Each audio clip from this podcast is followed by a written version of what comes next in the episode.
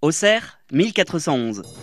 Une horloge destinée à assurer l'exactitude du service de défense de la ville est placée dans le clocher de Sainte-Eusèbe qui fait également office de guet.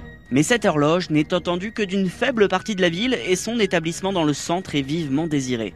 En 1425, on projette de l'établir sur la tour Gaillarde, contiguë à l'une des portes du château, mais un incendie en reporte l'exécution en 1457, date à laquelle Jean de Bourgogne en donne la permission.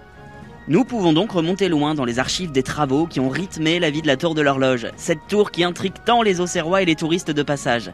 Qu'y a-t-il à l'intérieur?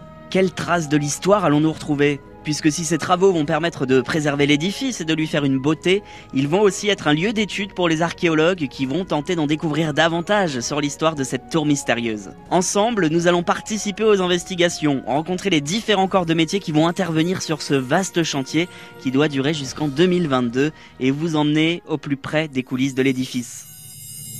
La tour de l'horloge, tout un chantier. Bonjour, je m'appelle Nicolas Séchin, je suis conducteur d'opération à la ville d'Auxerre, disons à la direction du patrimoine bâti de la ville d'Auxerre et de la communauté d'agglomération de l'Auxerrois. Euh, mon métier consiste à préparer les, travaux pour les besoins de la collectivité, donc euh, les travaux de bâtiment. Suis chargé d'estimer les travaux, les, besoins, hein, pour euh, résoudre un souci ou restaurer un, édifice. estimer les besoins, donc en besoins techniques et les besoins financiers, pour ensuite, après validation par les élus, de préparer et recruter les entreprises et les équipes de maîtrise d'œuvre, prestations intellectuelles comme les bureaux de contrôle, les coordinateurs SPS, faire réaliser toutes les études préalables aussi pour le compte de la collectivité et mener à bien le, le chantier euh, dans un délai euh, donné. Nicolas, tu es une pièce maîtresse du chantier en fait pour euh, la tour de l'horloge puisque tu assures un petit peu la coordination de tout ça.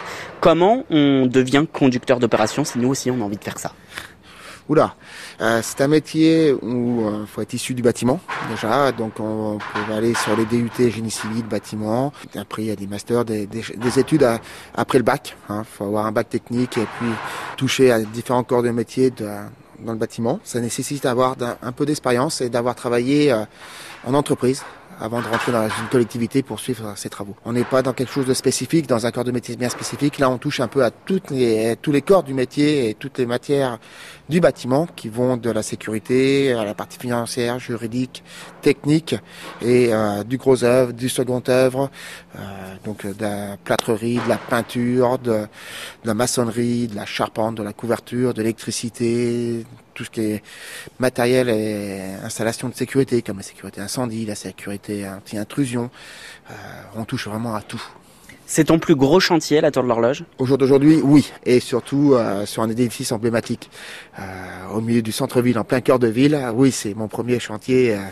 pas mon premier chantier, mais c'est un, chantier emblématique et mon gros chantier actuellement. Tu arrives quand même à décrocher en partant du, du boulot le soir ou tu as la Tour de l'Horloge en tête 24 heures sur 24 en ce moment? Euh, je ne l'ai pas 24 heures sur 24, mais j'ai au moins 20 heures sur 24. Et euh, oui, c'est un dossier que je prépare et que je suis depuis 2015.